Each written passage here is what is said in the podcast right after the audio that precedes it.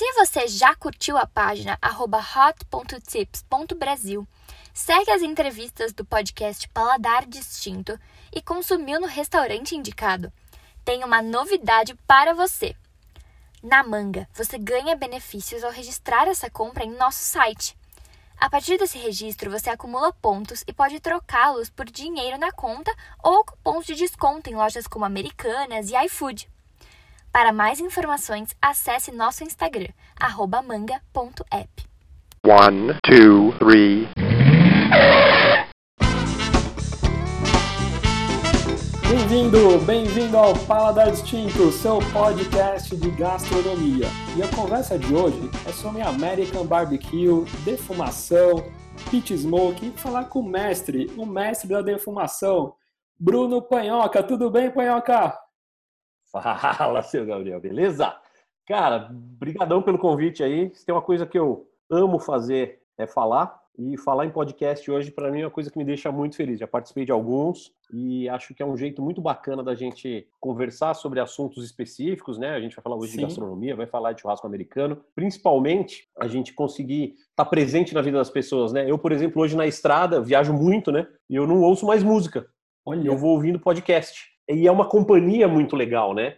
É, você faz parte daquela conversa. Né? São pessoas que você conhece ou admira, né? Sim. Então sim. você vai ouvindo podcast e pô, aquelas pessoas fazem companhia. Eu que viajo muito sozinho, né? Certo. É, aquela, aquelas vozes fazem companhia. Então eu curto muito podcast. Vamos, vamos tirar as dúvidas aí e falar sobre esse assunto da fumaça no churrasco. Exato, não, com certeza, muito muito legal. Sou super seu fã, gosto muito de, de churrasco. Acabei fazendo diversos amigos aí no Instagram. Então, poxa, o povo aí que nos escuta, que nos acompanha de, de churrasco, vai vai adorar conhecer um pouquinho mais dessa técnica e tudo. Então, vai ser muito muito legal. Mas conta um pouquinho, Panhoca, sei que você foi publicitário, conta um pouquinho rapidamente a sua trajetória até chegar ao mundo do churrasco? Fui publicitário por 20 e poucos anos, mas sempre fui o churrasqueiro da galera, né? Então, no colégio eu fazia churrasco, na faculdade eu fazia churrasco, nas agências eu fazia o churrasco. Sempre fui, né? Então, assim, todo Sim. mundo me chamava para fazer o churrasco. E aí, uma vez no churrasco, uma pessoa me perguntou quanto eu cobrava para fazer. Eu acabei cobrando, aceitando. E quando eu vi, isso começou a virar uma profissão. Olha. É, começou a virar um ganho. É, né? Eu tinha um, uma, sub, uma quantia substanciosa de dinheiro no fim do mês fazendo churrasco. E aí a publicidade é aquela coisa que você vai se desencantando com o tempo. Eu, quando eu entrei na agência, imagina, eu comecei em 94 em agência, 93 em agência. Então nessa época tinha muita, muita gente de 50 anos por aí, tal, que hoje é quase a minha idade, né? E eu sempre olhava e falava assim: eu nunca vou ser o velho da agência. Né? Porque o velho da agência é aquele cara que reclama, que acha tudo chato, que acha que computador. Na minha época, né? Os caras faziam prancheta ainda. Lógico, nossa. Computador tira a alma do negócio. Depois veio aí negócio de internet, imagem de baixa resolução, não sei o que e tal. Então eu falei, pô, nunca vou ser o velho da agência. É, quando eu comecei a me tornar o tiozão da agência, certo. eu falei, não, eu sou o tiozão do churrasco. caí fora, investir no churrasco. Só que, né, por ser publicitário, por Sim. conhecer algumas coisas e ter estudado o mercado da carne antes de, de decidir virar a carreira, eu descobri, né, em algumas pesquisas e alguns relatórios de tendência, algumas coisas, que o American Barbecue tinha um potencial muito grande para crescer no Brasil. Olha. E aí eu e aí eu fui me especializar, fiz curso, comprei livro, assisti vídeo, uh, testei, mandei fazer um pitch de tambor. Olha. E aí a gente foi começando, testando, testando, testando. De repente, quando eu vi, eu já era pitmaster. Já era pitmaster, já estava craque aí nas técnicas, né? E churrasco é muito legal, né? A turma, a galera é bem unida, né? Reúne amigos, né? Churrasco é algo prazeroso, assim, então é muito, muito legal. É o que você falou, né? O Pit Smoke tava. Pit Smoke, a parte de, né, do American Barbecue, né? Chegou e chegou forte no Brasil, né? Isso vem crescendo a cada dia, né? Sem dúvida. Não, vem crescendo assim a cada hora. É um absurdo. Exato. Se a gente fizer um gráfico do que era o mercado de American Barbecue no Brasil em 2015 e do que é hoje, é quase uma linha reta para cima. É muito, é, né? Exponencial. É, é, é, um absurdo o crescimento. É um absurdo. Né? Pensa que assim, ó, a gente, né? Eu, eu, tenho parceria com a Art Mil, que fabrica os meus pits, Sim. fabrica os pits que eu assino e tal. A nossa meta é ter um pit smoker em cada cidade do Brasil. E, e, e, isso é uma utopia, porque assim, né? É, algumas cidades não vão ter, mas quando eu falo um em cada cidade do Brasil, é, eu estou falando em mais de 8 mil municípios. Muita coisa, né? É muita coisa. Não sei se é 8 mil ou 5 mil agora, tô, tô viajando o número aqui. Eu larguei o planejamento, então eu não quero mais saber dessas não, coisas. Mas é por aí. Mas, assim, pensa nesse volume, né? Se você conseguir colocar um em cada cidade. Aí você pensa que tem cidades gigantescas que você tem um potencial muito maior, então esse mercado é infinito quase, né? Infinito, infinito. E o crescimento, né, dos Instagram, se você for ver Instagram de sobre churrasco hoje, você por lá churrasco, barbecue, o que tem de, né, de pessoas que gostam e assim, eu tenho amigos, nossa, eles fazem churrasco quase todo dia e, e agora e várias técnicas, né? Não é só uma técnica, né? E pit smoke está sempre agora presente, né? Ou churrasco de chão, a pit smoke, é na grelha, na parrilha. Então, assim, o churrasco tem essas divisões e todo mundo está gostando e quer aprender técnica nova, quer aprender corte novo, conhecendo sobre corte, né? A gente falou agora recentemente também com, o Roberto Barcelos sobre corte. É, vou ter um episódio também agora com, com o Marcelo Bolinha também, que fala muito churrasco de chão. É exponencial, assim, o crescimento de churrasco é, né, sobre, começou também muito forte agora, né, nessa parte dos, dos estilos de cortes diferentes também, né, então as pessoas estão já conhecendo um corte novo, então isso é muito legal, né. É, tá, isso tá, tá muito. É, tá, assim, isso vem da nossa essência, né? O churrasco Sim. é uma. Eu brinco que é a primeira atividade social da humanidade, né? É a primeira atividade onde a gente dividiu o alimento, né? Era um alimento feito no fogo. Então, assim, isso está no nosso DNA. Sim. A gente vai curtir, vai gostar. É, por muito tempo, o churrasco, o churrasco ficou é, relegado às pessoas que sabiam fazer, que tinham paciência de fazer, sempre com carnes de origem meio duvidosa ou sem qualidade, né? É, eu hoje 47 anos, eu vivi essa transição, né? Quando, quando eu era moleque, pô, você conseguir uma carne boa era difícil, era, era impossível. E hoje não, hoje a gente tem acesso a carne de qualidade de um jeito que não tem. Você, você fez um podcast com o Barcelos aí, ele deve ter dado a aula. Com certeza desse assunto. Sim. Então, quem estiver ouvindo, vale a pena ouvir o podcast com o Barcelos para entender sobre carne. Eu não vou me meter a entrar nessa, nessa seara depois do, do mestre ter falado. é muita pretensão, né? Que é isso, que é isso. Mas é muito legal. Ele, nossa, falou muito, né, sobre as raças, né, agora. Então, foi muito, isso é muito legal. Ô, Panhoque, conta pra gente um pouco, eu vi muito legal você contando um pouco sobre, né, sobre barbecue, né, a história do barbecue, da palavra, né? Conta um pouquinho para os ouvintes. Vamos lá. Então, a origem da palavra barbecue, né? Ela vem de uma armação de bambu chamada barabicu, que era uma armação que os índios do Caribe usavam para assar peixe, né? Onde eles punham a lenha embaixo, punham essa armação por cima, como se fosse uma grelha, né? Uma grelha de pezinho, assim. Você assava o peixe longe do fogo, ou seja, a temperatura mais baixa, e com a fumaça da lenha. E, e quando isso foi esses índios foram escravizados, levados para os Estados Unidos, eles acabaram levando essa técnica para lá e assavam as carnes que o fazendeiro dava para eles comerem, que era sempre o que ele não queria, não gostava ou não sabia fazer. Então era carne dura como o peito do boi, sabor como o pescoço do porco, hoje a gente chama de copalombo, né? Carneiro velho. Cara, vai comer um carneiro velho, é duro, o gosto é horroroso. Né? Agora, se, se você defumar ele por bastante tempo, você muda o gosto dele, né? Se você assar ele com fumaça, você muda o sabor e você consegue alterar a textura dele. Então, e, e, aí, né, de falar barabicu, barabicu, pensa num caipira sulista americano falando do barabicu, você tem o barbecue. Pronto, temos a, a, notícia, né? Temos, o, temos a origem. Oi. Tem uma outra versão também que, que as pessoas falam, que vem do francês. Certo. É, francês, quando via, os, e no Caribe também, né? Os franceses também tiveram no Caribe, e eles assavam o bode, como o nosso boi no rolete, o nosso porco no rolete, então assavam o animal inteiro. E aí, quando o francês ia contar pro outro francês como é que os caras faziam, falava, ele espeta o animal da barba ao rabo. E aí, se você pensar em francês, é barbe aqui. É, se você, tem, essa, tem essa versão. E assim, se você pensar gramaticalmente, como é que é churrasco em espanhol? Barbacoa. Barbacoa. Barba a cola. Né? Olha só. Barbacoa. Em italiano, barba a coda. Então, se você pensar da barba ao rabo, da barba à cauda, uh, tem essa origem, também pode ser uma. Né? Eu gosto mais da primeira. Eu gosto bem mais da primeira. Mas essa aí também é uma que a gente não descarta, não. Poxa, que demais. É, se for contar no boteco, for contar no boteco pros amigos, você escolhe a que você gosta mais e já tem, já, já, tem essas versões, né? Não, já tem assunto. Já tem assunto, né? Puxa, que bacana. E conta um pouquinho das características assim de um American Barbecue, né? Como a gente pode falar, poxa, esse aqui é um American Barbecue? Bom, vamos lá. É, eu acho que é legal para a gente falar agora Certo. uma coisa que eu tô que eu tô tentando desmistificar, uma coisa que eu tô tentando tirar um pouquinho é o uso da palavra defumação, tá? Porque é o seguinte, defumação é um termo muito amplo. Isso, verdade. Ele contempla qualquer tipo de exposição de um alimento à fumaça. Essa fumaça pode ser fria, essa fumaça pode ser quente, isso pode ser feito em campo aberto, isso pode ser feito num quartinho fechado, pode ser feito num pit, pode ser feito numa panela, pode ser feito em qualquer coisa. O American Barbecue, né, ele é basicamente um processo de cocção. Ele é um processo onde você cozinha a carne, onde você assa essa carne. Por acaso, ele leva fumaça. A fumaça não é a principal característica do American Barbecue. Ela é uma das características. Você pode fazer American Barbecue sem fumaça. Você perde um pouco da característica, mas o método de cocção tá lá.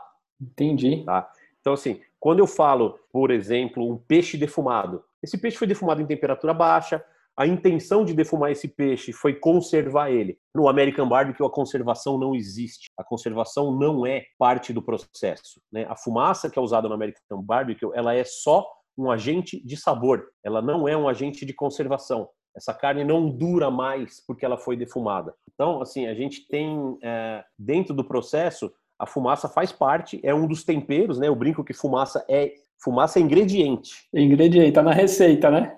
Exatamente, ela tem que combinar com o seu hub, ela tem que combinar com a sua carne, mas ela tem que combinar, ela não pode dominar.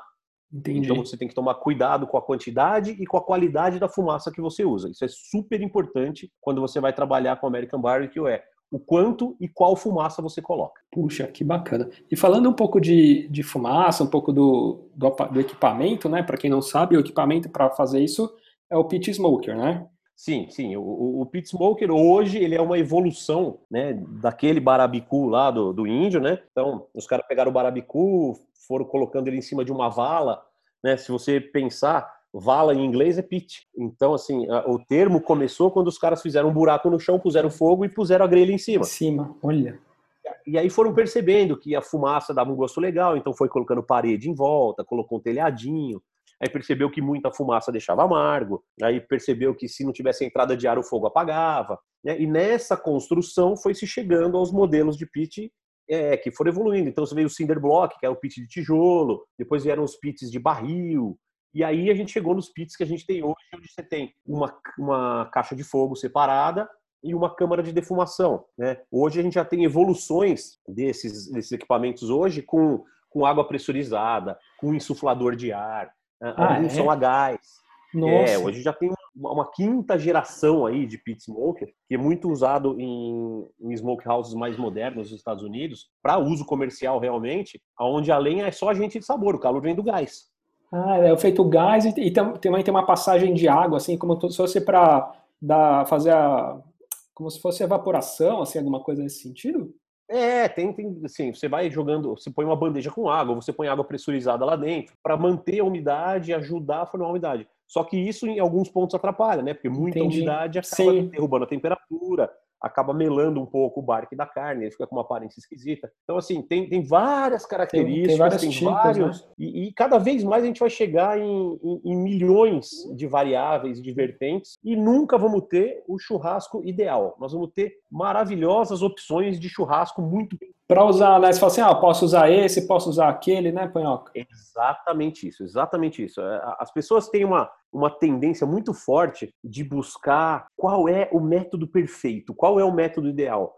Não Cara, vou te existe, falar né? já desde cara, não existe, não Não tem. existe. Cada um é, um- às vezes, para um tipo, né? Vai bem para uma pessoa, É. vai para um. Vai bem para uma pessoa, vai bem para uma região, vai bem para um poder aquisitivo, eh, vai bem para a quantidade de pessoas que você quer atender. É tanta variável, né? Nossa. É, E isso vale assim para o equipamento, para o tipo de carne, para o tipo de preparo que você dá na carne, para o tipo de tempero, tudo isso varia. Que as pessoas tendem muito a querer afunilar, falar não, esse é o certo, esse é o ideal, é assim que o fulano faz e o fulano é ótimo. Tá sim, tá ótimo, né? Então assim, o Franklin nos Estados Unidos é o melhor brisket do mundo. Na minha opinião é. Eu faço do jeito que ele faz? Não, não faço, né? Eu, eu, Sim. eu sei que o cara faz um brisket melhor que o meu. Eu sei que ele faz o melhor brisket do mundo, mas eu faço de outro jeito. Como ele chama? Frank? Frank eu não conheço. Franklin, Aaron Franklin. Ele é o considerado o pai lá nos Estados Unidos? Na verdade, assim, ele, ele é um cara mais moderno, ele, a Smokehouse dele, não, acho que tem 14 anos, 13 anos, alguma coisa assim. Mas o cara faz o melhor brisket do mundo e isso não, não cabe dúvida. Olha. Né? Ele tem o um método de fazer dele. Por exemplo, eu, eu fui, eu tive lá em 2019, eu cheguei na Smokehouse dele às 7 da manhã. Caramba. Já tinha 25 pessoas na fila. Puta vida, tá uma febre então, tá uma febre. É, na hora que eu fui comer, a fila tinha mais de 400 pessoas. Pessoas, nossa senhora. E de que, de que região que ele é? De que região? Ele é de Austin, no Texas. Austin, no Texas. É, ele fica em Austin, no Texas. E agora, pra você ter uma ideia de como é polêmico o negócio, né? Eu estava saindo do hotel bem cedo e o recepcionista do hotel falou: Nossa, onde você vai tão cedo? né? O cara super simpático, a gente já tinha conversado no dia anterior e tal. Eu falei: Tô indo no Franklin. Ele falou: Não acredito que você vai no Franklin. Eu falei: Por quê? Ele falou: Tem tanto lugar melhor para comer aqui, mais tradicional, você vai perder seu tempo com esse hipster. assim, né? Exato, Tem 400 pessoas na fila todo dia e mesmo assim tem gente da cidade que não acha que vale a pena, que acha que é onda, que acha que é outra coisa. Então, assim, não existe unanimidade. Não existe. Não né? existe, não existe nenhum exato. tipo de. de né? Existe o que é gostoso, o que te agrada, e é isso. O resto, cara, é balela. Não precisa ficar preocupado em, nossa, esse é o certo, esse é o errado. Cara, faz do teu jeito. Se deu certo, se as pessoas comeram, e, e se você vendeu e as pessoas pagaram e voltaram, continua, não muda. Não muda, né? Segue receita que tá dando certo, não muda, né? Exatamente, exatamente. Cria a sua tradição. Cara, eu tive lá, eu comi, em 16 dias, eu comi 30 briskets diferentes. Nossa. E lá é, lá é o templo, né? O Texas, assim, essas É, eu regiões tive no ali. Texas, né, tive no Texas, tive no Arkansas, tive no Mississippi e tive no Tennessee. Olha. Foram os quatro estados. E dois meses antes eu tinha, estado no, eu tinha estado no Kentucky. Então, assim, eu passei em cinco estados, comi brisket sensacionais. Dos 30 que eu comi, 29 eram muito bons. Um era uma bosta. Vou até falar um lugar aqui, chama Whole Hog Café. Fica em Little Rock, no Arkansas. Eu falo Arkansas mesmo, que eu sou caipira de São Carlos. Sim. Mas... E é bem ruim, é bem ruim. Nossa, caramba. É um brisket bem ruim. O cara já te avisa, fala, nosso brisket não é muito bom não. A gente fatia ele na fatiadora de frio. Você imagina que é duro o brisket dele. Mas tudo bem. É, valeu a experiência, né? Não, é o que Já você falou. lá, né? Essas coisas a gente tem que provar, né? Porque às vezes você pega uma portinha, Exatamente. um lugar que você não dá nada, às vezes é o melhor que você vai comer em toda a sua vida, né? Então É, tem que testar, Exatamente testar, isso. É testar de tudo, né? exatamente isso. Então, assim, é, a gente tá... E, cara, e eu tive a, a manhã de perguntar para todos os pitmasters que eu consegui conversar como é que eles faziam, qual era a temperatura, que tipo de carne eles usavam, que hub, que lenha, que tipo de pit. Foi anotando, né? Foi anotando tudo e tal. Cara, eu fiz mais ou menos mental isso. É, não- alguns eu anotei, outros ficaram na mente, assim. Cara, nenhum era igual ao outro. Totalmente diferente. Os 29 eram diferentes entre si. Cara, varia tanto. Um usa Wagyu, o outro usa USDA Prime, o outro usa Choice. Um tira gordura, o outro põe sal e pimenta, o outro põe hub, um põe só sal. É, cara, um usa Hickory, o outro usa Mesquite, o outro usa Carvalho. Cara, é uma profusão tão grande de coisas e de variáveis. Impossível. Nossa, que você vai testar e isso foi bom pra você também, porque você viu, te dá também eh, essa possibilidade aí de falar, poxa, agora eu vou misturar esse que, que esse cara fez com o outro ali que nunca. É, que eu nunca- então, né? então te dá essa abertura, né? Dos 29, nenhum faz do mesmo jeito que eu faço. Que Então, assim, fantástico. quantos, quantos milhares mais tem de receitas e tipos de jeito de fazer diferente e que são bons também. Então, assim, a, a minha luta hoje é que as as pessoas parem, desculpa o palavrão, mas de cagar regra. Sim. Tem que testar, né? Esse Teste, assim, alguns princípios básicos, né, de temperatura, de maciez, essas coisas, você vai usar. Agora, não dá para ficar cagando regra, não, tem que ser assim, a carne tem que ter esse peso. Cara, tem brisket de 4 quilos, de 8, de 9, né? Eu fiz um brisket de 14 quilos no ano passado, de Wagyu japonês, Kagoshima, MB12, um negócio fora do comum, né? Custava um Fusca o brisket. Nossa. Mas a gente fez para testar, para brincar, fazer o AUE e tal. Então, não tem muito, eh, muita regra, né? Segue, faz o que você acredita e, e não deixa ninguém ficar dando palpite, falando, ah, tá certo, tá errado. Ah, e não faz. É, e outra, assim, as pessoas têm uma tendência muito grande a falar, a querer apontar o dedo e falar, ó, o que aquele cara fala tá errado, o que esse cara fala tá errado. Cara, assim, não vem falar para mim que o brisket que eu comi do Zé tá errado se eu comi um brisket bom. Né? Agora, se eu comi um brisket ruim, tudo bem, aí é outra história. Mas, cara, se eu comi e tava bom, não vem falar que ele faz errado. E eu acho que uma das perguntas que eu até vi, né? Todo mundo te faz essa pergunta, né? Mas não, não deixaria eu aqui de fazer, né? Mas os principais tipos de carne, assim, que, que você usa seria um pouco, né, que você falou, é o ponto, a ponta de, do peito, né, que é o que tem alguns nomes, né, que é o brisket, né, que é o brisket, né? É o brisket, isso. A gente tem alguns cortes que são, que são clássicos do American Barbecue, né? Então você tem o brisket, que é a ponta de peito, em alguns lugares maçã de peito, em alguns lugares granito. A costela, a costela bovina é sensacional. Você gosta é. muito do cupim, né, Panhoca? Eu vi que você adora cupim. cupim. O cupim é o corte brasileiro do American Barbecue. Top, né? Fica bem bacana, né? Fica incrível porque, assim, nos Estados Unidos, a matriz de gado, ela é toda de origem europeia. Não tem então, Nelore, então, é, né? Não tem Nelore assim. Não tem, é, não, não nosso, tem né? zebuíno, né? Então, assim, você tem, é, você tem Hereford, você tem Angus, você tem Devon, você tem várias coisas, mas você não tem animais com cupim. Então, a, a gente precisa abraçar, o, o, brasileiro precisa abraçar o cupim como o nosso corte, né, como a nossa característica do American Barbecue e levar isso para o mundo. Exato. Né? Porque, assim, pensa que há, há 30 anos, a maioria dos frigoríficos é, descartavam o cupim.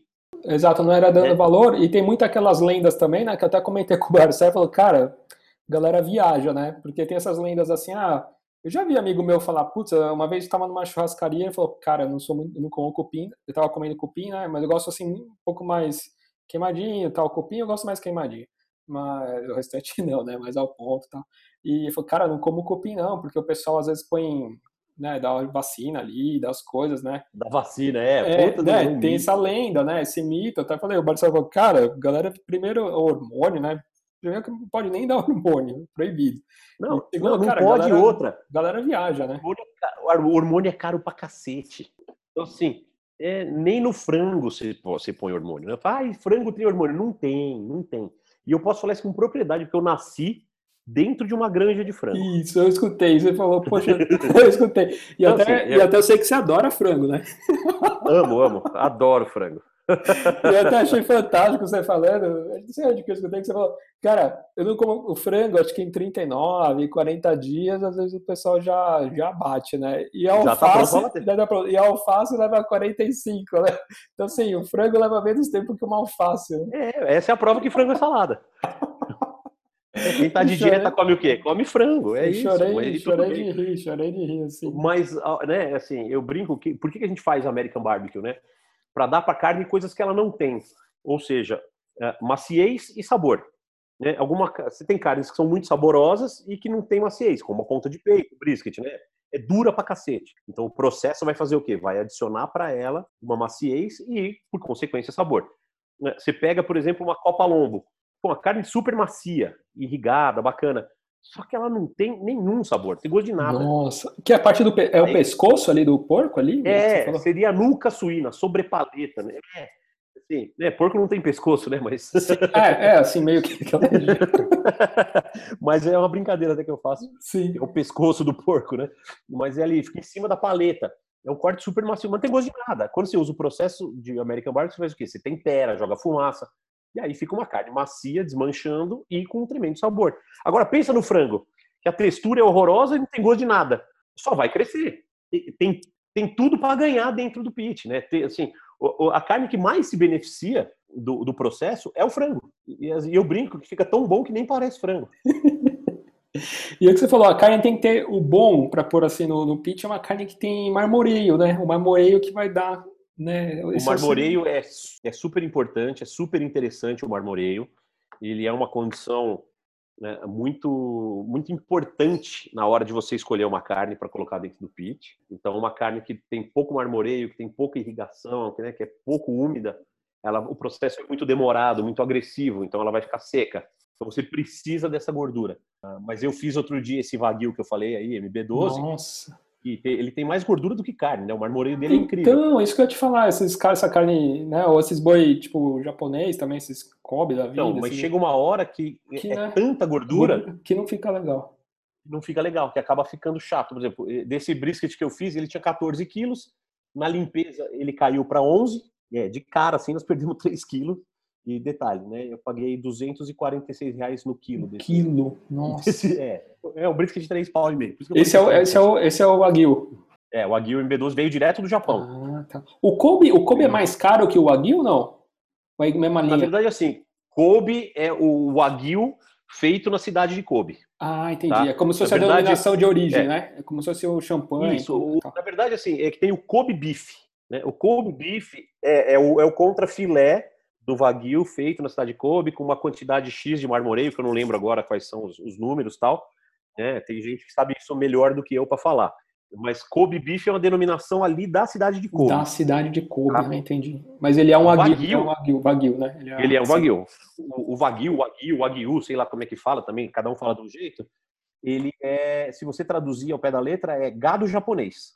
Então, existem várias raças de gado japonês que são usados. Tanto que, assim, a Associação Brasileira dos Criadores de Wagyu mudou para Associação Brasileira dos Criadores de Animais das Raças Wagyu, ou seja, das raças de gado japonês. Então tem várias, tem uma aqui ótima, que tem um pessoal que faz um trabalho muito legal no Tocantins, que chama Akaushi. Akaushi é uma raça de, de gado japonês.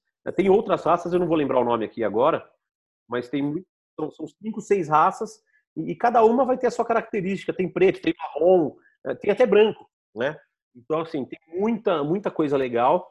E, cara, e, e, as misturas é que hoje são muito legais, né? Os cruzamentos são muito Sim, legais. Mas a gente tá entrando de novo é, na isso, carne. É, isso. E ficou legal, e, ficou, e ficou legal esse, esse, esse que você fez ficou, aí? Ficou muito legal. Ficou bom. Ficou muito legal. E assim, eu comi três pedaços de mais ou menos 15 gramas cada um. E não queria comer o quarto. É, porque isso eu já vi, gente assim, acho que até foi em Manaus também, tinha um rapaz lá de um restaurante, tenho um restaurante japonês, ele tem uma chapa, ele tava com um cortezinho, falou, puxa, mas não, acho que até eu tava com o Zé Altamiro lá, ele falou, cara, tem que comer pedacinho, não, porque senão você enjoa, né, a gordura ali não fica muito legal, né. É isso aí, mas é, é. isso mesmo.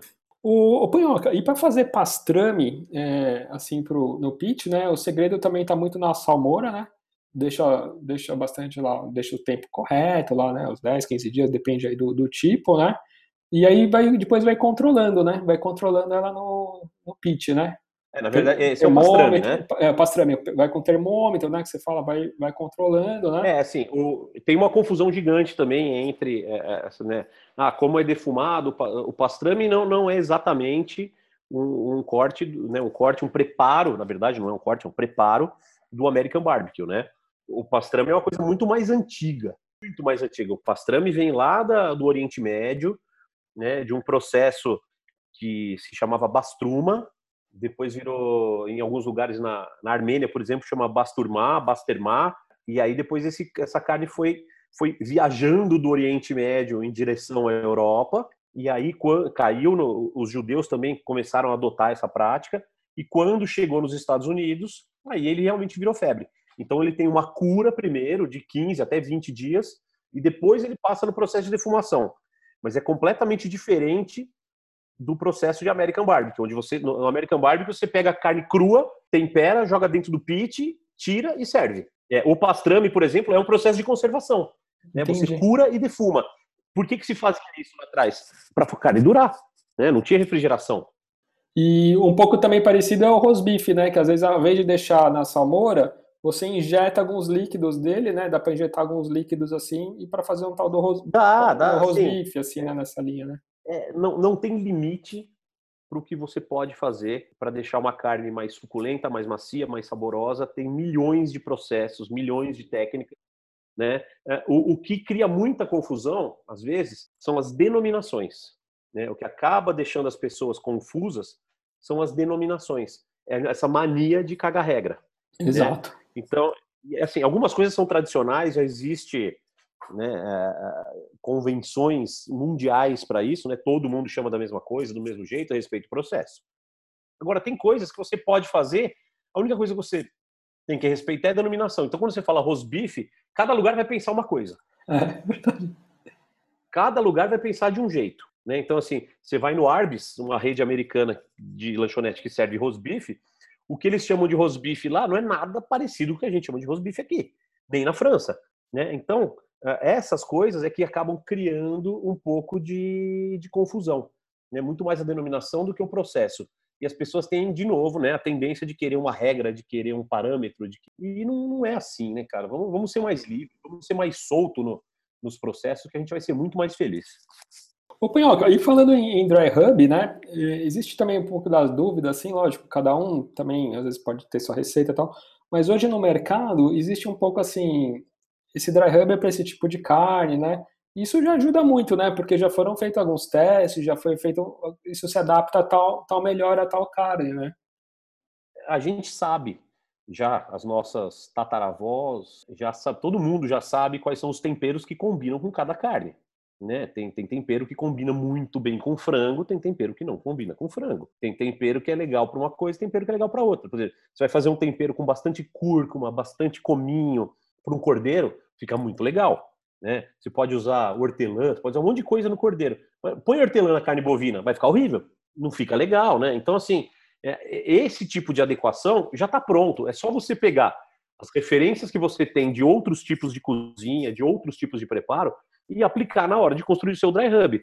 Óbvio que já tem muita coisa feita que é muito legal, né? Já tem milhares. Departamento de patente de, de patente dos Estados Unidos tem centenas de milhares de receitas de hub patenteadas. Patenteadas, olha. Patenteadas. Você imagina o que não está patenteado. Né? Então, assim, é infinito, de novo, é infinito. Né? Então, dá para dá a gente ter muita, né, muita variedade, criar em cima, usar ingredientes malucos, né? Hoje então, se usa coisas fora do comum em, em dry hubs que, que dão sabor e que dão, tem alguma finalidade. Por exemplo, algumas equipes de competição nos Estados Unidos usam como ingrediente do dry hub uh, suco em pó, sabe? Suco de cereja, suco de morango, essas coisas. Os caras usam no dry hub de costela de porco, por exemplo. Caramba! É, os caras usam. Agora, por que, que eles usam isso? Porque o juiz vai dar uma mordida só na carne dele. Então, ela, ela fica uma carne surpreendente a hora que você come, e se você der a terceira mordida, ela fica enjoada. Você não aguenta comer. São espertos, né? Para aquela mordida única garantir. É aquela mordida única, exatamente. Então, não adianta falar assim, ah, o hub de competição da equipe é fudido. É, mas se você servir numa smoke house, você tá fudido. O cara não vai, não vai, vai ficar enjoativo, né? Ficar enjoativo. Vai né? ficar enjoativo, exatamente. E a principal função do dry hub é o tempero, né? Daquela temperada, daquela. Sim, é. O, o dry hub eu costumo brincar nas minhas aulas, ele tem quatro funções, né? A primeira é temperar, óbvio, né? Ele é um tempero. A segunda é interagir com a fumaça. Então, se você pensar que a fumaça tem sabor, as coisas que você vai colocar no teu dry hub precisam combinar com o sabor da tua fumaça. Ah, isso é legal. Aí depois até quero fazer algumas perguntas sobre lenha, então é isso aí, tem que ficar esperto um, um pouco com a lenha que você vai usar. Ah, é a lenha de caqui, sei lá, não sei o que. Aí tem que combinar um pouquinho também. Exatamente. É uma sutileza, tá? Mas chega uma hora que você começa a perceber essas coisas. Eu hoje, né, depois de quase seis anos fazendo isso, eu tenho uma percepção de sabor de algumas lenhas. Por exemplo, quando eu uso lenha de jabuticaba, eu tiro um pouco de açúcar do meu hub, porque ela já tem um perfil adocicado. Adocicado, né? Puxa vida. Hoje, quais são as mais usadas assim? É caqui também usa, sei lá, não sei, tem laranjeira. Caqui usa muito. Laranjeira, é, o, não sei. O que é legal hoje é a gente tentar descobrir as lenhas que tem na região de cada um. Então, né, então o pessoal de Santa Catarina com certeza vai usar maçã. É, maçã é muito legal. Em São Paulo, você vai usar café, vai usar laranja, vai usar goiaba. Lá no Nordeste tem uma árvore chamada algaroba. Algaroba? Algaroba, que é uma praga. É uma árvore de clima desértico, com raiz profunda. E é praga, se reproduz com uma facilidade incrível. Só que ela é a mesma árvore que existe nos Estados Unidos com o nome de mesquite, que é a árvore mais usada no Texas. Ou seja, a gente tem no Nordeste brasileiro a nossa mesquite. Que demais. Tem um sabor incrível, pungente, muito acentuado, e se você souber usar, cara, vai te dar uma defumação sensacional. Então não faz sentido o cara de Pernambuco importar lenha de Santa Catarina. Usa da região, né? Tenta usar da região. Usa o que você vai... tem na região. Na região, é. sim, sim.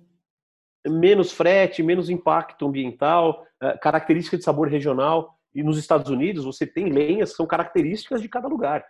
Cada lugar usa o seu tipo de lenha, né? Eles buscam algumas coisas que são fáceis. Ninguém vai trazer lenha de pêssego da Georgia para o Texas. É, vai atravessar o país inteiro com um pedaço de pau. Ninguém faz isso. E dá diferença, né, Dá diferença. Dá diferença, né? No final. No final, depois que você começa a perceber, você vê a diferença. No começo, eu desafio qualquer um, um cara que nunca comeu American Barbecue, comer duas carnes defumadas com lenhas diferentes, se ele identificar a diferença, já é um puta começo. Qual é, nunca vai saber. Né? Então, assim, é muito sutil. A diferença de sabor é muito sutil. Né? Mas, por exemplo, outro dia, outro dia não, né? Mas faz dois anos já, eu fiz um evento em Brasília e eu usei uma lenha chamada cagaita. Cagaita é uma árvore típica do Cerrado, eles chamam lá de, de limão bravo, tem uma série de, de outros nomes. Cara, mas tem um sabor incrível. Incrível, caramba. Tem um sabor incrível. E tá lá, sobrando no cerrado. Então, é, é essas coisas que a gente precisa começar a desenvolver. Né? O mercado ainda é muito pequeno, as pessoas tendem a achar o mais fácil. Ah, tem um cara em São Paulo que ensaca a lenha, entrega na minha casa ensacadinha, cortadinha, é dele que eu vou comprar. Ótimo, continua comprando. Se quiser uma dica, toquinhos de curral do meu amigo Ike. Ele tem lenha, ele tem lenha de tudo quanto é coisa que você pode imaginar. E ele entrega no Brasil inteiro. Tá? E é um cara que tem palavra. Se ele falar para você que vai entregar, ele vai entregar. Vai chegar na sua casa, lenha de qualidade, sequinha. É um cara foda. E dá, e dá para usar tanto essa lenha desse, dele, dá para usar tanto no, no pit quanto dá para usar na churrasqueira também, né? Na... Dá para usar, é que assim, o valor é muito alto para você usar na churrasqueira. Entendi. Não, por um pouquinho assim para dar um saborzinho, alguma coisa. Ah, são incrível, incrível. Inclusive tem produtos muito legais que ele também vende, que é a serragem, uh, são os discos, né? São disquinhos de madeira, parece um porta-copo assim, para você usar, para você usar em pit pequeno, para você usar em churrasqueira, para você usar no forno da sua casa, se você for solteiro, né? Porque se morar mais alguém com você, vai ficar da vida de você defumar a casa inteira. Caramba, que demais. Não, muito, muito bacana. Eu tava vendo também na, na costelinha, alguns tem alguns segredos, né? Na costelinha tem que arrancar aquela, tipo aquela membrana, né, panhoca? Porque senão não entra a defumação, né? É, a fumaça deixa de agir naquele ponto e outra, ela fica com uma aparência esquisita certo. e uma textura que não é muito legal. Dá para fazer com? Dá para fazer com, sem problema nenhum, tá? Mas já que você vai ficar seis horas fazendo uma carne, já que você vai ficar é, bastante tempo fazendo aquela carne, capricha no preparo, valoriza, valoriza teu trabalho, valoriza teu processo, né? É, eu vejo muita gente fazendo American Barbecue de uma forma meio desleixada, tal. Nada contra, nada contra, mas eu acho que é um desperdício, né? Você não trabalhar a carne antes, você não pensar em como tirar o melhor daquela, daquele alimento, sendo que você vai ficar num processo longo e cansativo. Verdade, verdade. E qual que é o segredo, Panhoca? Exemplo, tem carne que, por exemplo, até a costelinha, né? Você põe sem o papel alumínio, deixa um tempinho, depois volta, né? Passa lá um pouco, às vezes, não sei se passa um pouquinho mais de, de hub e tal, e aí fecha com o papel alumínio, né? Aí tem, tem outras carnes, as carnes sem ser a costelinha, pode colocar sem papel alumínio, ou, ou põe... Cara, é... depende, depende do tipo que você quer. O embrulho, né? O, é, o, o wrapping, o embrulho, ele tem várias funções e tem vários modelos também, né? É, não, não, precisa ser só o papel alumínio. Você pode usar o papel alumínio, você pode usar bandejas, você pode usar o butcher paper, que a gente tem no Brasil agora, né? Pela primeira vez a gente conseguiu desenvolver aqui no Brasil. É um, é um, é um papel virgem, né? Que serve para contato com alimento e que tem, tem características interessantes. Então, que, por que, que a gente embrulha? Para acelerar um pouco o processo e para evitar a perda de líquido né? Eu, as temperaturas que as carnes ficam prontas são muito altas, né? As carnes chegam a 96 graus, 98 graus. Então é uma agressão muito forte do calor. Se essa carne estiver aberta, a chance dela ressecar é muito maior. Hum, entendi. Tá? Não, não tô dizendo que se você não embrulhar vai secar, mas a chance é muito maior. Mas eu, por exemplo, a minha costela de boi eu não embrulho.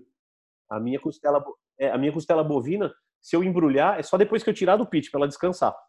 Tá? Então, assim, agora o brisket eu embrulho depois de 7 horas, a costelinha eu embrulho depois de 3 horas. O frango não precisa embrulhar, que ele já vem embrulhado, né? Já vem com a pele, então você não precisa sim, embrulhar sim. o frango. Ah, tá. Então essas carnes, o brisket você faz, depois embrulha e põe mais um pouquinho. É, aí deixa até ele atingir a temperatura interna, né? A, a resposta que eu mais dou para as perguntas é sempre não sei, né? Ah, quanto tempo o brisket vai ficar pronto? Não sei. E aí, para cada carne é uma temperatura ou não? Em média, esses 90 e pouco, 95? É, assim, a média beira os, os 94, 96. Frango, por exemplo, com 80 e pouco já está prontíssimo. É, com 84 já está prontíssimo. O peito do frango com 78 já está pronto, né? Então, tem, tem variações aí, tem carnes que, que vão variar. E outra, cada pedaço de carne faz diferença. Cada pedacinho de carne faz diferença, né? Então, Sim. Ah, e, e, outra, né? Cada, cada pedaço de carne, cada corte pede um preparo diferente. Você não vai defumar, por exemplo, uma maminha do mesmo jeito que você defuma um brisket. Você chegar a 96 graus, ela vai ficar esturricada, seca. Verdade. É, mas a gente defuma uma maminha quanto? Até 56, 58. Deixa ela, deixa ela mal passada, ela fica incrível. E se você quiser dar uma tostada na grelha no final, para dar um, uma casquinha nela, fica incrível. Mas eu gosto de servir ela sem nada.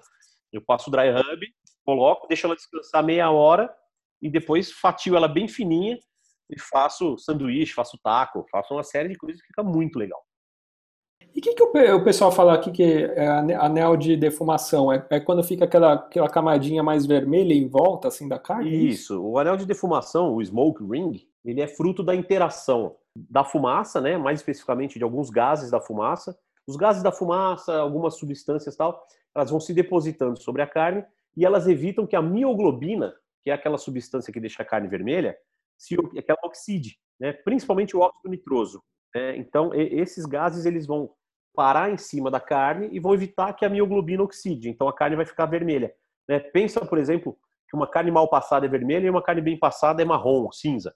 Por quê? Porque a mioglobina oxidou por conta da temperatura. Quando você faz esse processo de jogar fumaça na carne, ela protege aquele pedaço específico onde a fumaça conseguiu penetrar, ela, ela promove essa proteção da mioglobina, evita que ela oxide e cria o anel de defumação, que é uma característica do American Barbecue. Isso, isso assim, quando vai para campeonatos tal, isso que essa é uma das coisas que os juízes, os juízes assim não tem nada a ver, eles já... não mais, assim já foi por um tempo, mas o que que aconteceu? Como, né? E aí entra a parte química da história. Como o anel de defumação ele é fruto da não oxidação da mioglobina, da proteção da mioglobina, muitos caras começaram a botar sal de cura no hub Entendi, porque daí como dava, já, já dava uma curada na carne e já ficava Exa assim. Isso, dava aquela cura superficial, deixava aquele anel e depois você não precisava se preocupar muito com a quantidade de fumaça que você ia jogar na carne, porque o anel estava lindo, bonito. Hoje, anel de defumação nem é mais critério de julgamento. Você pode entregar uma carne sem anel de defumação e os juízes não vão te dar nota baixa. Lógico que a, a chance de você ter uma carne sem nenhum anel de defumação e ela ter gosto de fumaça é mais difícil. E que, quais são essas características assim de campeonato que eles olham? Maciez, textura? Os juízes julgam três coisas, né? Aparência, textura e sabor. É, cada um com pesos diferentes. Então, assim, aparência tem o menor peso, textura tem o peso médio, sabor tem o peso mais alto. Então, assim, o, o brisket na nota de textura, por exemplo, ele tem que estar macio, mas ele não pode quebrar. Ele, ele tem que ter, ele tem um, um ponto determinado ali. Né? A costelinha, quando você morder, ela tem que sair do osso, mas só na parte que você mordeu. Eles chamam de bite point, que é o ponto de mordida. Mordida. Ah, então, tem toda assim, essa. Tá é, tem várias sutilezas. O frango, por exemplo, né? Você vai servir uma sobrecoxa de frango, o cara vai morder ela como se ela fosse um bombom. e, e, tem que ficar a marca da mordida certinha e a pele não pode vir junto. Você tem que quebrar a pele com o dente e Sim. ficar ali a, a mordida certinha e a pele não pode sair. Então são critérios que foram se colocando para diferenciar, porque churrasco, né? Eu brinco, num campeonato de churrasco, todo mundo sabe fazer churrasco. Verdade. Né? A competição ali não é quem faz o melhor churrasco, é quem consegue atingir todos os critérios de julgamento de uma forma perfeita no tempo estabelecido. Entendi. Né? Fazer churrasco sem pressa é uma delícia. Fazer churrasco sem horário, a hora que fica pronto, ficou, foda-se. Agora, no campeonato, é, no campeonato você tem horário para entregar. Você tem uma janela de tempo muito Caramba. pequena para entregar. Verdade. Então você tem que se programar, se planejar. O campeonato de, de, churrasco ele diz muito mais sobre planejamento do que sobre churrasco. Muito mais, é o que você falou, né? Se planejar certinho para não, não errar nada do que é propriamente Exatamente. a técnica, né? Você não pode terminar a carne muito antes, porque ela vai esfriar, e você não pode deixar para terminar muito em cima, porque você pode servir uma carne que não chegou é, é um estudo de planejamento, é exatamente, é planejamento puro a, a participação no campeonato. Ô, Punhal, e também nessa parte de muitas, vejo que agora muitas hamburguerias também estão entrando com, ou até mesmo comprando pits, né, assim, tendo hambúrgueres defumados, né, tá, tá na moda também as hamburguerias, né? Cara, eu, eu fico muito feliz com isso, porque assim, o hambúrguer é pura cultura americana, né, e, e faz sentido uma hamburgueria servir coisas com toque de American Barbecue, né? Então, servia uma asinha de frango defumada como entrada, servia a costelinha, o hambúrguer defumado. Né? O hambúrguer defumado é uma, é uma, brincadeira que, assim, nos Estados Unidos mesmo é difícil você comer um hambúrguer 100% defumado, né? É muito difícil você achar. A gente começou a fazer isso aqui no Brasil.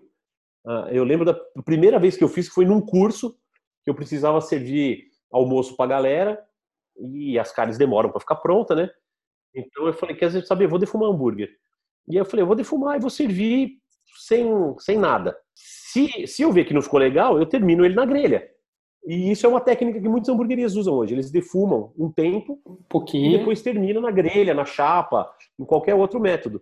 E, e, e, geralmente as pessoas comem e falam assim: nossa, que sabor de churrasco incrível que tem esse hambúrguer. Ah, então isso é bem, bem, bem legal que você falou. Às vezes começa o hambúrguer na, no pit, já dá aquela, aquele saborzinho, e depois eu termina no broiler, termina na chapa, termina do jeito que. É exatamente isso, exatamente isso. É uma técnica muito fácil de fazer, muito simples. Pô, Panhoca, tem alguma outra curiosidade que você queira comentar? Assim, acho que a gente abordou bastante coisas assim para os ouvintes, né? Falamos de lenha, ah, falamos cara, de. Dá para falar o dia inteiro aqui, né? e tem duas coisas que eu gosto de fazer: é churrasco e falar de churrasco. Então, a gente bora ficar aqui um tempão. Poxa, tem alguma coisa que você fez e fala, putz, você... putz, eu errei, mas deu certo, assim, sabe? Não sei se teve alguma curiosidade. Não, nesse tipo não, mas uma coisa que eu fiz que é muito legal e que isso certo. só dá pra fazer no Brasil, eu fiz uma paca. Paca? Eu defumei uma paca. Nossa senhora. Cara, eu vou te falar que foi uma carne incrível. incrível, é mesmo, incrível. porque a paca é, tem a carne teoricamente dura, né? Cara, não, a paca não, a paca é macia. A capivara é dura. Ah, a capivara né? é dura. Tá. É, a paca tem uma carne macia, suculenta, é uma carne levemente adocicada, inclusive, assim. Então, assim, não dá nem, você não vai usar, por exemplo, lenha de abuticaba, né? Você vai usar outros tipos de lenha na sua, é, lenhas mais pungentes, tipo laranja, tal. Você vai pegar uma coisa mais forte, café, é bem legal para usar na paca. E, cara, eu fiz a paca e ela ficou absurdamente incrível. Só que assim, tive que fazer absolutamente na raça, né? Ou você acha que tem algum livro americano que ensina a defumar paca? Puta vida. Que... não tem paca lá, né? Teve que ir testando, né? Teve que ir testando. Tem que testar, e ficou incrível, ficou incrível. Ficou sensacional, sensacional. Ficou um negócio fora do comum. Que demais, que demais, muito legal. Ô Panhoca, e comenta, né, assim, para os ouvintes, você também dá muita consultoria, né, assim, para quem precisa. Sim, sim, sim. É. Hoje basicamente eu tenho três atividades. Certo. Que são os eventos de churrasco, que estão suspensos, né, por conta da pandemia. As, os cursos, que também estão, estão no modo mais devagar, né? Eu dou cursos tanto para grupos quanto cursos particulares. E as consultorias para restaurante, lanchonete, hamburgueria que queiram implementar o American Barbecue no seu cardápio. Tá? Que legal! Tem alguns, tem alguns projetos muito legais, por exemplo, que eu estou fazendo é lá em São José dos Campos, do Xerife, é uma casa gigante, onde a gente tem parrilha, tem fogo de chão, tem American Barbecue, Olha tem só. cozinha. É, é, é, um lugar gigante, gigantesco. Só para você ter uma ideia, a área kids do lugar tem mais de 500 metros quadrados. Caramba, em São José? Em São José? Em São José dos Campos, exatamente, no Vale do Paraíba. Que legal, que demais, hein? Então é um projeto muito legal. E dou consultoria para hamburguerias pequenas também, né? Cada um sim, tem o seu, sim, seu claro. tamanho, a sua possibilidade e, e o tempo que a gente faz. Então, é super tranquilo, é um trabalho muito legal de fazer. E se quem faz, né, se quem eh, contrata acredita no processo, é muito legal. Outro dia eu dei uma consultoria onde o proprietário do restaurante tinha o sonho de colocar tal, mas o chefe de cozinha não fazia a menor questão. E foi um dos meus trabalhos mais frustrantes. Que jogava assim, contra, é, né? Às vezes quer jogar contra, né, Panhão? É, é, mas é exatamente isso, o cara jogava contra. Eu até brinquei, eu falei, cara, o teu chefe é tão bom que ele tem um problema para cada solução. então, assim, esse foi, foi, o trabalho mais frustrante que eu fiz na vida. Mas é defesa, né? O cara tem medo, né? Às vezes não. Né? É, tem medo. assim, medo, não é um assim, processo de... fácil. é, exato. Então, às vezes é besteira assim, né? De não querer aprender uma técnica nova, né? Começo vai errar um pouquinho, mas depois eu, vai. Eu até entendo, eu, eu, entendo qual é o qual é a do cara, né? Assim, zona de conforto, tá tranquilo, tá funcionando. Eu vou continuar aqui, não vem inventar esse negócio que eu tenho que ficar seis horas para. Mas é um diferencial muito grande, né? Hoje em dia, né? Você falou, Exatamente. essa casa de São José, porque legal, o cara tem várias técnicas, né? Tem grelha, tem Poxa, não, tem tudo, lá tem tudo. Tem tudo, então, poxa, de jeito lá. que demais, né? Que legal. E passando aqui o seu Instagram aqui para os ouvintes, se quiserem conhecer, é Panhoca. Arroba Panhoca, facinho. P-A-N-H-O-C-A. É igual minhoca, só que um P-A no começo. Exato, mas gostaria de te agradecer, viu, Panhoca? Muito obrigado. Pô, eu que agradeço. Pô, sou seu fã aí, gosto muito do seu trabalho, poxa, achei demais. E poder falar sobre, né, com o mestre aí de pitch e tudo. Nossa, é muito bacana aí. Obrigado mesmo, viu?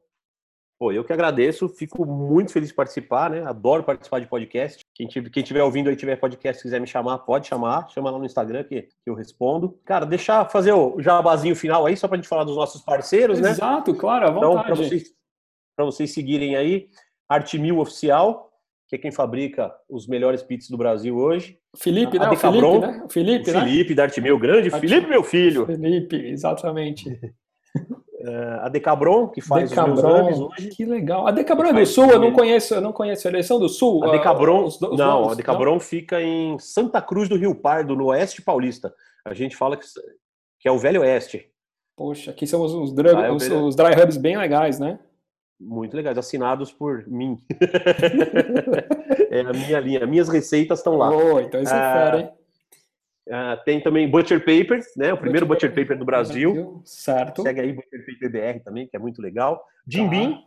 Jim Beam. me apoia de um jeito fantástico. É, são parceiros. Foi um, whisky, um, um bourbon que eu sempre fui fã. Sim, sim. E hoje, hoje eu tenho orgulho de, de, vestir a camisa deles, de conhecer o produto. Então, pô, que legal. Me deixa, me deixa ah, eu vejo, o Jim Beam tem feito um, um, trabalho muito, muito legal aí na área de, de churrasco, né? Vejo, vejo uhum. bastante divulgação é. aí. Aí, Jim Beam, quiser, quiser apoiar aqui nosso podcast, também tá, tá aberto. Ah, vamos lá. Manda, manda mensagem pro Edu aí, fala assim, Edu, apoia eu. E aí tem o pessoal da Cerveja Colorado, Carvão Bob Kill, tem bastante gente hoje trabalhando com a gente aí. E se você não, não faz parte de nenhum desses segmentos que eu falei e quiser entrar em contato, tamo aí.